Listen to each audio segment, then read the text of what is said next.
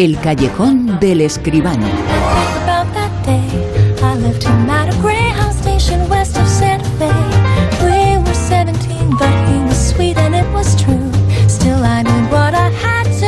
El mundo del cine, el sitio Marte, como siempre, con José Manuel Esquivano en el callejón y como siempre en La Rosa de los Vientos. Ha estado desde el primer día, ha estado con Juan Antonio Cebrián. Seguir a la, revista de cine tan, tan famosa y tan popular con José Manuel Escribano es uno de los mejores críticos del país. Así lo dijo el diario El Mundo hace, hace poco.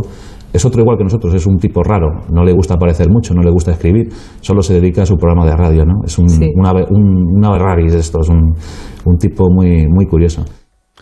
La figura de José Manuel Esquivano que ha estado siempre aquí, vinculada a Onda Cero, vinculada a La Rosa los Vientos, vinculada a Juan Antonio Cebrián, eh, que hace 15 años eh, que esta semana se ha marchado.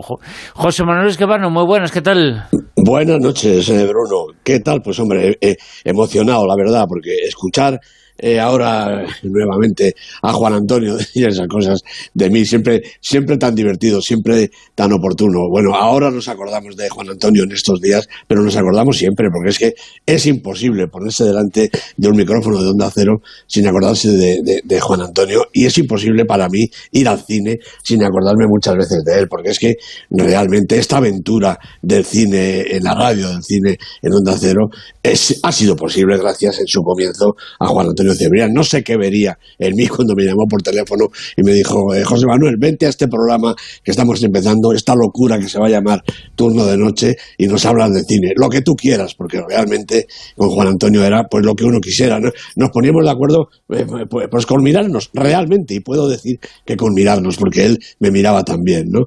Bueno, pues es eh, imposible no acordarse sin emocionarse. Juan Antonio y yo fuimos haciendo, yo creo que despacito y poco a poco fuimos haciendo la sección de cine, ¿verdad Silvia? Te acordarás, ¿no? Tenía unos contenidos, lo íbamos cambiando, le dábamos una vueltecita y poco a poco pues fue cuajando esta fórmula que ya lleva tantísimos años en la, en la antena de Onda Cero y que nació ahí, al, ladito de Juan Antonio Cebrián. Pues sí, además yo eh, he escogido especialmente este, este mensaje que te decía porque te da el reconocimiento que te mereces. Fíjate que, era de la época de turno de noche y comentaba Que, que hacían mención de ti en el diario El Mundo como el mejor crítico de cine. bueno, bueno, es que Juan Antonio eh, eh, era un cielo realmente. No, aquello fue una, una encuesta que hizo el mundo con, con, me parece que 100 críticos de cine de todo el mundo, entre los cuales pues estaba yo, no se sabe por qué, pero esa, esa es la ocasión que comentaba ahí Juan Antonio. Y, y, y comentaba eso pues como tantas otras cosas. No me acordaba eh, antes cuando venía y nos íbamos a poner a, a charlar de la pasión de, de, Juan Antonio por el cine también y por los mm. grandes del cine, ¿no? Con Juan Antonio descubrimos por, por, por mucho cine que yo creo que hasta entonces no se había visto, no se había oído en las antenas, ¿no? ¿Para qué hablar del cine eh, de Japón, del cine de Corea, del cine de Aki Kaurismaki, por supuesto, nuestro director protegido, como decía él, Correcto y, los grandes del cine americano, esa pasión por Jodie Foster y por supuesto pues por, por, el gran clinismo. Hace nada comentaba en, en, otro programa hermano de este, como decía, bueno, pues es que clinismo me ha llamado y me ha dicho que va a seguir haciendo películas sin parar, solamente para que yo las pueda contar y Juan Antonio allí en esa onda cielo, como dice eh, tan acertadamente Fernando, pues las pueda seguir escuchando. Yo recuerdo cuando eh, incluso te, te, propuso hacer una sección aparte del cine con, con películas de terror y tú decías, pero, pero ¿tú crees que de verdad esto va a interesar? Y él decía, ya te digo yo que sí. Que diga sí. Por supuesto, llenamos toda una temporada, por lo menos, ¿no? Con una sección aparte dedicada a los estrenos de terror que siempre hay, como ahora mismo, ¿no? Hay películas y bueno, la verdad es que me parece que tuvo bastante, bastante interés, ¿no? Películas a veces eh, antiguas. Recuerdo eh, lo que hicimos entre los tres, Silvia, lo que tú estabas ahí también, eh, con Psicosis de Hitchcock, ¿te acuerdas? Sí. Aquella, aquel comentario con la banda sonora, con, con, las, con las cuchilladas con las cuchilladas, bueno, y, como esa, pues tantos otros y tantos estrenos también. Mm, yo no puedo separar mi, vida en el cine con el recuerdo de Juan Antonio. Eh, precisamente eh, tu vinculación a Juan Antonio y al mundo del cine, al mundo del cine y la radio, no se limita a la Rosa los Vientos, sino que viene desde mucho antes. Claro, claro, ya digo, em, empezábamos, pues empezamos juntos el turno de noche. Claro, en el programa anterior a este hace más de 25 años, sí. Exactamente. Entonces, pues bueno, desde ahí arranca y yo creo que siempre con el mismo con el mismo afán y con el mismo cariño, porque yo no sé hacer esto sin, sin el cariño, ¿no? Primero con, con Juan Antonio y ahora contigo, Bruno, que realmente tuviste también muchísimo valor eh, para ponerte al frente del programa en aquel momento tan terrible, ¿no? Bueno, pues con Juan Antonio y contigo, hablar de cine en Onda Cero es una maravilla. Quería hacer una pequeña mención que acabo de recordar Tú que tienes tanto amor a Woody Allen, la última película que vio Juan Antonio en vista fue La Rosa Púrpura del Cairo. Me acuerdo perfectamente, claro que sí, lo hemos comentado, lo comentamos muchísimas veces y me acuerdo de sobra, sí, La Rosa Púrpura, efectivamente. Bueno, pues Woody Allen, otro del cual, ¿no? Al que Juan Antonio siguió toda su carrera, pues a través de estas modestas palabras, vaya. Y con, hablando de directores, eh, de grandes hombres eh, del mundo del cine, la figura de, lo has mencionado, de Aki Kaurismäki, lo conocemos todos eh, gracias a él, gracias a ti, y se mencionaba, era una figura que era muy buena cinematográficamente, pero no era hiperfamoso, lo hicisteis famoso vosotros, como hicisteis famoso a mucha gente de la que no se habla, porque en el mundo del cine, el mundo del cine es amplísimo. Todos los países del mundo tienen una producción cinematográfica enorme. Y eso es uno de los méritos eh, que tuvisteis ambos. Acercar al público. Eh, que había cine no solamente en Estados Unidos, no solamente en España, no solamente en Francia, sino también en Japón, por supuesto, y en Finlandia, por ejemplo. Claro que sí, en Corea, en la India, en, en, todas esas cinematografías quizá menos conocidas, bueno, Juan Antonio estuvo siempre encantado de que trajéramos a colación esos estrenos de directores y de cinematografías no tan conocidas, no tan normalitas en la cartelera, ¿no? Y el ejemplo de Kaurismäki es que además fue realmente una, una revelación. Quizá la primera que comentamos fue aquella película de cuando los cowboys de Leningrado fueron a América, ¿no? Bueno, Juan Antonio me miraba, realmente es que me, veía auténticamente, ¿no? Comentar esas pelis y bueno, Kaurismäki se convirtió como comentaba y como os decía como ya conocéis, en el director protegido, decía Juan Antonio, del turno de noche y de la Rosa de los Vientos. La figura de Carlos Macchi, hablasteis mucho los dos. ¿Qué recuerdas, eh, qué personajes del mundo del cine? Actores, eh, directores, eh, películas, pero también personas protagonistas de esas obras que os gustaban a ambos y de los que hablasteis mucho. Pues yo creo que hablamos eh, mucho porque a mí también me ha apasionado siempre, por supuesto, del cine americano. Citaba antes a Jodie Foster, yo creo que una de las actrices eh, favoritas, preferidas de Juan Antonio, pero sobre todo y también del cine francés desde la nueva ola hasta los nuevos directores franceses, me parece que fue uno de los contenidos favoritos, eh, por supuesto míos, pero también de Juan Antonio. Es que Juan Antonio todo le parecía bien. Es decir, cuando hablábamos del cine francés, era cine francés. Cuando hablábamos de, de Pardieu, pues era de Pardieu. Y cuando hablábamos de, de Ken Loach o de Sorrentino o de Godard, como decía el otro día, Godard se nos ha ido hace poquito, le decía a Juan Antonio, Juan Antonio, si te lo encuentras por ahí y no te saluda, no te lo tengas en cuenta, que ya sabes cómo es.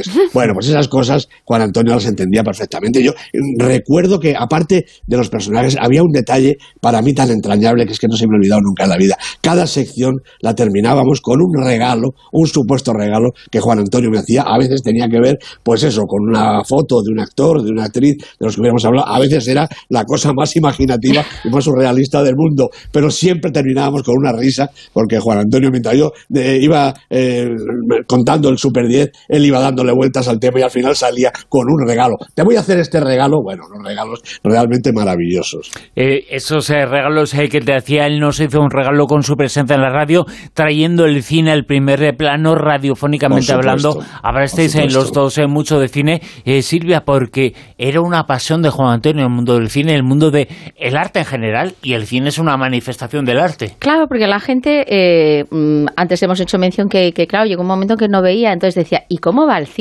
Que la gente a veces un poco mm, como que no, no tiene la, imaginación suficiente.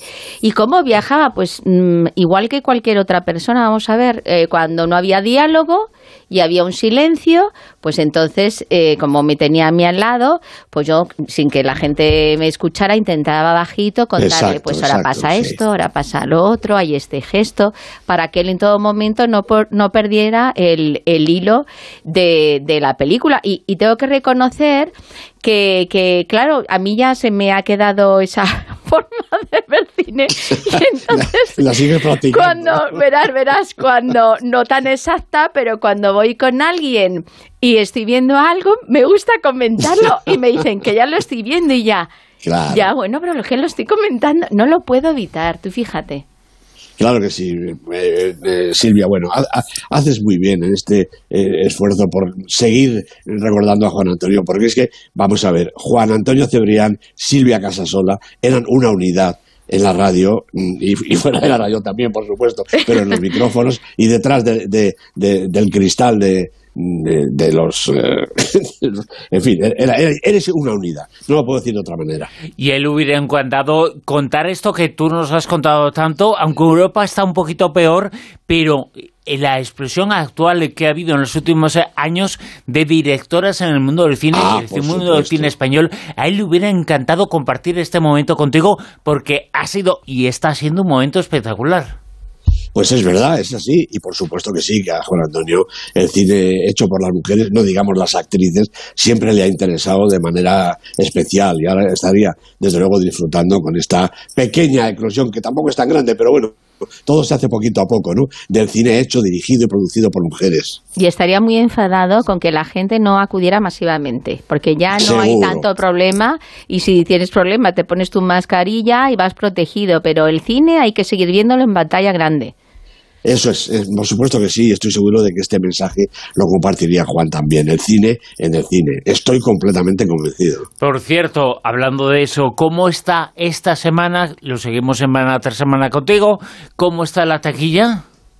Pues hombre, otra vez bajando.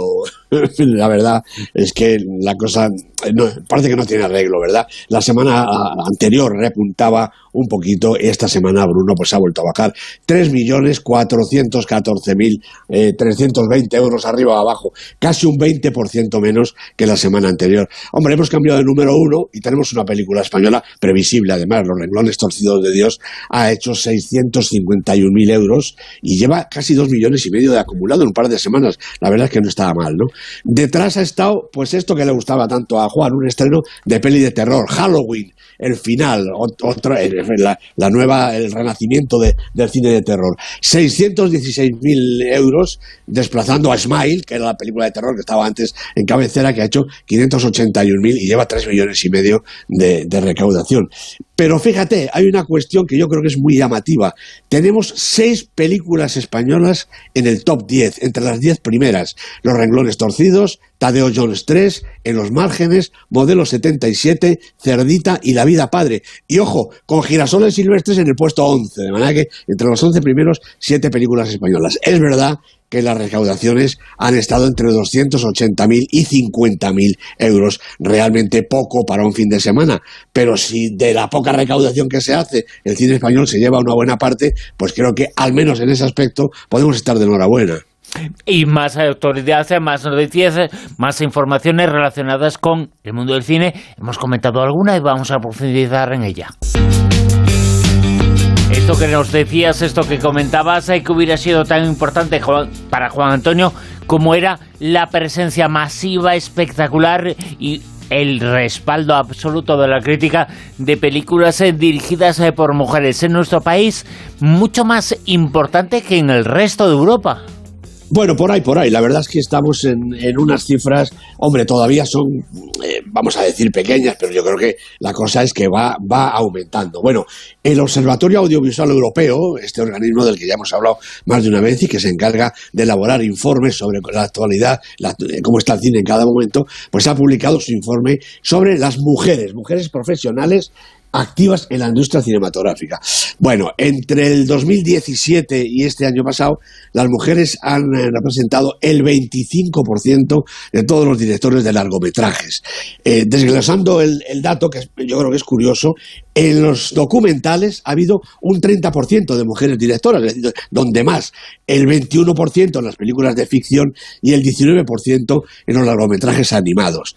En cuanto a compositores y directores de fotografía, ahí la verdad es que la brecha es mayor. Las mujeres solo representan el 10% de los profesionales, solo el 10% de músicas y solo el 10% de directoras de fotografía.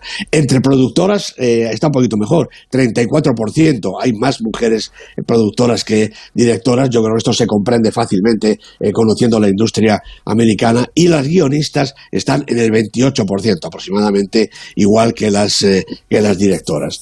En cuanto a las actrices, pues ha subido un poquito. Actrices protagonistas hay el 39% de todos los intérpretes y este dato yo creo que es muy bueno porque realmente una actriz protagonista, incluso por encima del protagonista masculino, que suele ser los que copan realmente siempre la pantalla, que hayan llegado al 39%, me parece una buena, una buena situación, un buen dato. En España estamos igual, Bruno. He hecho un, eh, un bueno, he estudiado los estrenos, no las películas producidas, sino las películas estrenadas en lo que va de año y en el cine español estamos en el 23 aproximadamente por ciento de directoras frente al 77 de directores eh, eh, masculinos. Eh, a él también le hubiera gustado mucho saber y nos lo vas a contar qué películas españolas, eh, porque lo contaba todos los años, qué películas se han encargado y van a ser las encargadas de representar a nuestro país. Ya lo sabemos, ya lo podemos intuir, en la carrera por los Oscars. Pues sí, la verdad es que ya sabemos que eh, por España va a ir Alcarrás, la película de Carla Simón, pero de, los, eh, de las cinematografías más cercanas, pues sabemos que Saint-Omer, la película de Alice Diop, representará a Francia, Nostalgia, de Mario Martone, a Italia, Alma Viva, de Cristiane Salva Meires, irá por Portugal, Winners, de Hassan Nasser, por el Reino Unido, All Quiet in the Western, eh, sin novedad en el, en, el, en el frente de Edward Berger por Alemania, Magnetic Fields de George Gusis por Grecia, Close de Lucas Dont por Bélgica y EO eh, aunque no nos pilla muy cerca, por Polonia, dirigida por el super veterano, yo creo que es la mejor noticia en esta carrera por el Oscar, el super veterano director polaco Jerzy Skolimowski, eh, un hombre realmente ya mayor, pero que ha colocado su nueva película, EO, en la carrera por el Oscar de la película internacional, como se llama ahora. Hombre, yo creo que nuestra carrera parte aquí con cierto, eh, cierto prestigio, ha ganado en Berlín, y no veo grandes nombres, aparte de Skolimowski, que igual le dan hasta el Oscar por, lo veterano que es y la insistencia en, hacer cine, ¿verdad? No veo estos grandes nombres en las películas más cercanas, ¿no? Italia, Francia, Portugal, Gran Bretaña, estas cinematografías que son las que, hombre, suelen ir siempre con películas verdaderamente importantes. Por lo tanto, podemos decir que este año hay opciones. Hay opciones, hay opciones. Bueno, hay, hay, que decir, cuidado, que Finlandia presenta una peli que se llama Girl Picture de un director intitulado Ali Apasamasapalo, con lo cual yo creo que este es el que tiene más posibilidades. Jolines, entre uno y otro, y porque va a ser más fácil pronunciar Carra Simón, ¿no? Dos Carlos tú, Carra Simón, y ya está, ¿no? Eso es, para quien sea la encargada o el encargado de cantar el, premio, este Japasapasapalo, o como se diga, finlandés, realmente le va a suponer dificultades. Pero oye, todo puede ser, ¿eh? todo, puede, todo puede pasar. No, es que van antes eh, lo comentaban muchísimo y él le encantaban los rankings, él le encantaban las listas, estaba muy pendiente, José eh, Juan Antonio Cebrián, muy pendiente de todo lo que tú nos cuentas al final de cada sección. De esa lista, de esos 10, eh, comenzó entonces el Super 10, ¿no? ¿Cuántas ediciones lleva el Super 10? Todas, tantas como programas de la pues, Rosa pues, ¿no? Y turno de noche. Pues, eh, pues casi, casi. Estamos en la edición 1229 en este momento. Que cada uno que piense que cuánto es una por semana, cuánto tiempo es. Que lo multiplique por 12. Salen más de 25 pues años, ¿no? claro, claro que, sí, por supuesto. Pues vamos con la edición número esa que has dicho del Super 10, ¿vale? 1229. En la semana 1229 nos sitúa en el puesto número 10 a... Bueno, aquí sigue este documental, Moonage Joy Dream, eh, dirigido por Brett Morgan, un documental sobre David Bowie. Ya comentábamos la semana pasada. Desde luego imprescindible para todos los amigos y seguidores de Bowie. 9. Aquí ha caído Smile, por, seguramente porque ha caído también en la taquilla. La película de Parker Finn con Sosie Bacon y Jesse Tuser. Tres semanas en el Super 10. 8. Halloween, el final, la otra película de terror de David Gordon Green con J.P. Lee Curtis, Andy Matichak, primera semana en el Super 10 y me parece que es la decimotercera versión de este Halloween que no termina de aparecer en cada temporada en nuestras pantallas. Siete. Primera película española y ojo porque va a haber noticia. Pacifiction, la película de Albert Serra con Benoit Magimel, Max Susini, ocho semanas en el Super 10 y mantiene la posición. Seis. Otra película española, Los renglones torcidos de Dios, película ganadora en la taquilla, segunda semana y subiendo la película dirigida por Oriol Paulo con estupenda Bárbara Leni y Eduard Fernández de protagonistas. Cinco. Tercera película española y además película de, eh, de, la semana y además una auténtica explosión, yo diría, del gore y del terror más auténtico y es española. Cerdita, la película de Carlota Pereda con una estupenda Laura Galán de protagonista, con Carmen Machi que está en todas las películas. Primera semana en el Super 10, película de la semana, Cerdita de Carlota Pereda. Cuatro. Argentina 1985 de Santiago Mitre, con el estupendo siempre Ricardo Darín, tres semanas en la lista en la misma posición. Al 3 subimos. Pues otra película española, La consagración de la primavera de Fernando Franco, con Valeria Sorolla de protagonista, tres semanas en el Super 10, una película española, cuarta película española en la lista en esta semana. Dos. Alcarrás de Carla Simón sigue aquí, nuestra peli más veterana, 25 semanas en la lista, directa a ganar, si puede ser, el Oscar a la mejor película internacional. Alguien eh, que dude, pues eh, que escuche el Super 10 en muchas eh, películas españolas. Esta semana en el puesto número uno.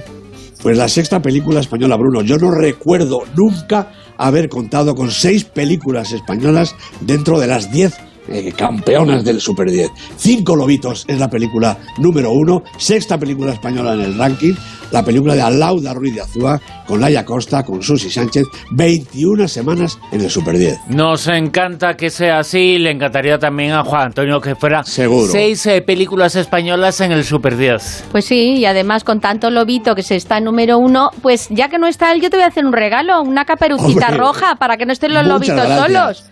Fantástico, Bruno. sí, es Bruno el que va de caperucita, lo has adivinado. Efectivamente, los cinco lobitos y, Bruno. Y Silvia y Juan Antonio siempre. Yo la cestita, yo soy la cestita. Vale, fenomenal. Muchas gracias, Silvia. José Manuel Esquivano, seguimos hablando de cine, nos escuchamos, sabemos eh, cómo va ese Super 10 en la actualidad del mundo cinematográfico. Aquí, como siempre, desde hace 25 años, en La Rosa de los Ventos, el Callejón con José Manuel Esquivano. Gracias. Te queremos. A vosotros, Bruno. Un abrazo con todo el corazón, de verdad.